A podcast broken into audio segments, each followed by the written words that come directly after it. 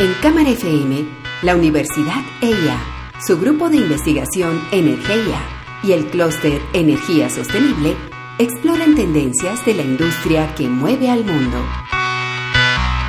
Una industria que avanza y evoluciona día a día.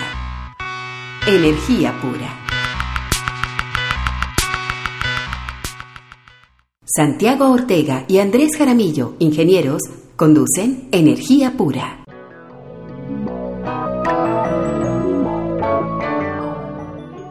Esta semana en Energía Pura quisiéramos comentar sobre un energético muy importante, un tema que no hemos tocado tan a profundidad, el cual tiene que ver con el carbón, un recurso que para Colombia ha sido muy importante y que fue uno de los primeros energéticos usados de manera masiva para la gran industria y la gran potencia. Vamos en este primer bloque a mirar el contexto internacional. Santiago, el, el carbón ha sido visto como un eh, demonio de alguna manera, puesto que uno inmediatamente se imagina chimeneas con humo negro, pero creo que hay que analizarlo fuertemente. ¿Qué ha pasado internacionalmente y qué consideraciones globales puede señalar respecto al carbón? Pues bueno, lo primero que hay que decir es que el carbón es el combustible que nos trajo a la revolución industrial. La máquina de vapor fue una máquina hecha para bajar el agua en los niveles freáticos de las minas de carbón y todo el desarrollo de la sociedad industrial viene a partir de ahí. Pero ¿qué es lo que pasa? El carbón, cuando uno lo compara con otros energéticos como el petróleo, como el gas, el carbón es muy pesado, tiene una combustión muy sucia y con la preocupación que tenemos del cambio climático, cada vez más el carbón deja de estar en esas preferencias de los energéticos. Cuando todos los países empiezan a cambiar su, su, forma de desarrollo, el carbón empieza a ser la última opción. Ya lo hablábamos hace un par de años con el embajador de Colombia en el Reino Unido, que él decía, en los puertos de Rotterdam, en, en Europa, la gente ya no quiere más carbón por la lluvia ácida, por el tema de contaminación y demás. E incluso ya se vuelve mucho más complicado con los nuevos de carbón se financie. Uno, uno de, los, de los temas que fue central en la campaña presidencial de Estados Unidos del 2016 fue que el presidente Trump dijo vamos a recobrar las, las minas de carbón en lo que se llama el cinturón del óxido, que es Pensilvania, Ohio, Wisconsin, y cuatro años después no se ha podido hacer porque de todas maneras el carbón ya no compite también con otras alternativas. De acuerdo, entonces es una, el, el, carbón, como pasa con el petróleo, no simplemente se trata de un commodity que entra y sale. Recordemos que países y regiones completas dentro de los países, Inglaterra, en España, en Estados Unidos, obviamente, en Asia, son distritos térmicos, de alguna manera, eh, que funcionan y que han funcionado por décadas con este energético. La transición, tema del que hablaremos posteriormente, no es lenta, pero algunos expertos internacionales coinciden que sí definitivamente el carbón está de salida y vamos a analizar cuál será el impacto para el mundo y para Colombia de ya no depender de este energético.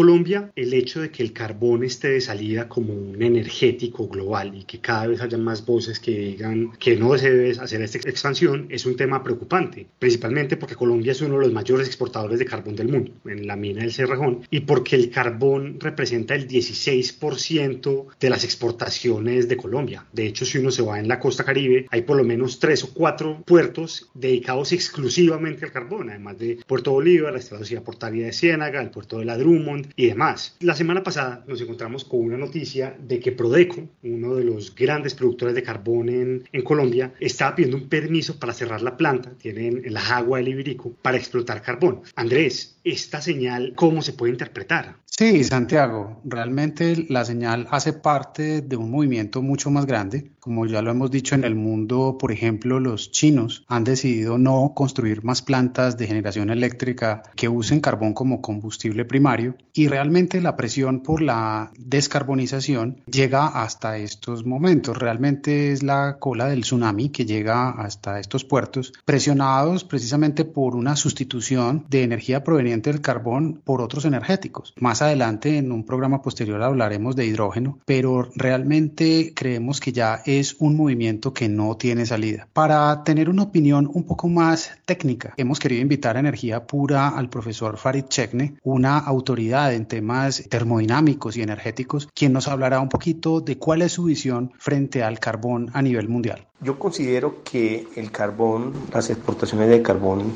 pues hacia el futuro me imagino que, que irán a reducir a no ser que los otros países lo tomen como, digamos, un recurso adicional para muchos productos que pueden salir de. Entonces yo me imagino que países como Corea estarían muy interesados en nuestro carbón, porque ellos sí están pensando seriamente en los nuevos productos de valor agregado que pueden salir del carbón. Yo me imagino que deben haber otros países. Entonces, de pronto, como energético, pues yo pienso que el carbón tiene un futuro muy oscuro, pero como un precursor de nuevos productos, me parece que tiene el futuro bastante asegurado.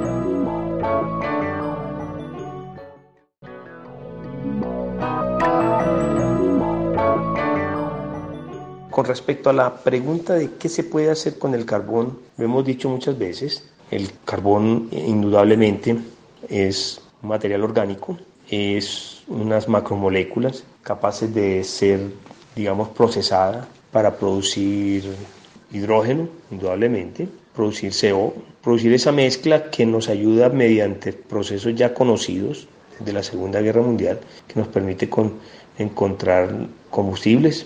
Es un precursor para producir metano también. Es posible con el carbón producir de alguna manera hidrógeno, combinarlo con nitrógeno y producir amoníaco y a partir del amoníaco producir urea. O sea que está dado para que se genere fertilizantes. Pero también tiene otro campo muy importante y es en la nanotecnología.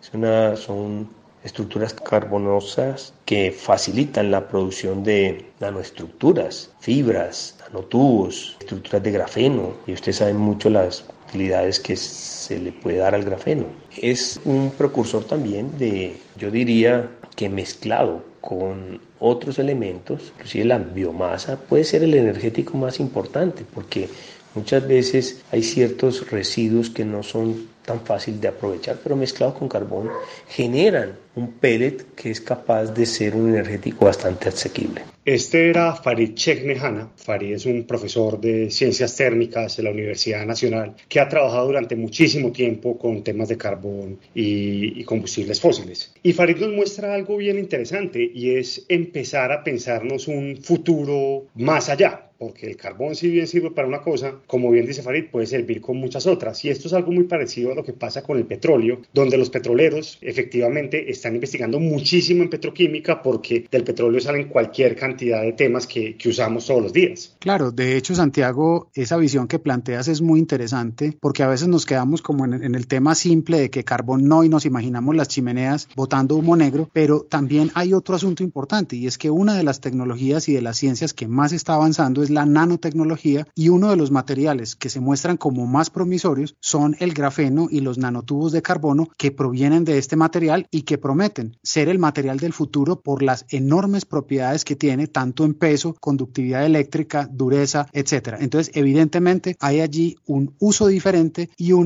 futuro bastante promisorio en ese sentido.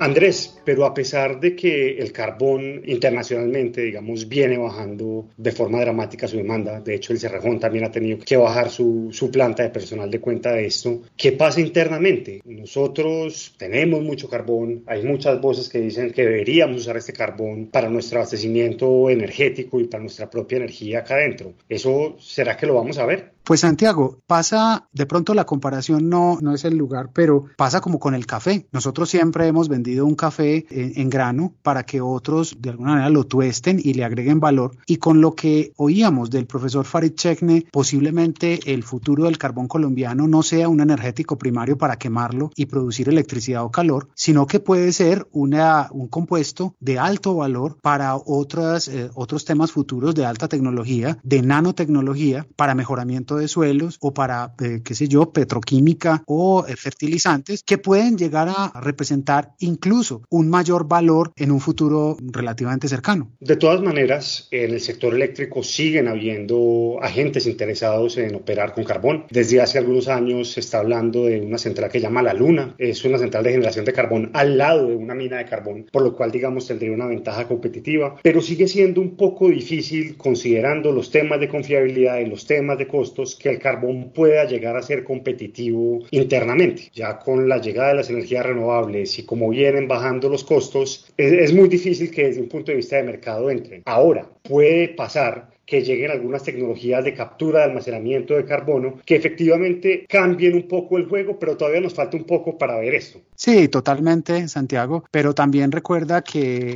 es decir, la, la, forma, la velocidad a la que se está moviendo la tecnología pudiera parecer un cisne tecnológico, por decirlo de alguna manera, es decir, una disrupción tecnológica que haga que estos materiales cambien radicalmente su vocación y, y viren rápidamente a, a un material de valor agregado. Pudiera pasar. Lo que sí y lo hemos dicho en otros programas, es que definitivamente la generación de electricidad en grandes plantas a carbón no la vemos como de alta probabilidad frente a otros recursos que además pues son, son más costo eficientes, ya presentan unos precios muy, muy cercanos, muy asequibles y, y que de alguna manera también nos ayudan a honrar esos compromisos ambientales. No sé cómo lo ves tú. Sí, sí, yo creo que, que estamos en un, en un tema de transición. Muchos industriales en Colombia todavía utilizan carbón para sus calderas, pero con la llegada también de la eh, de las plantas de regasificación, el gas natural y algunas energías renovables, es probable que sí debamos pasar la página del carbón en Colombia como energético.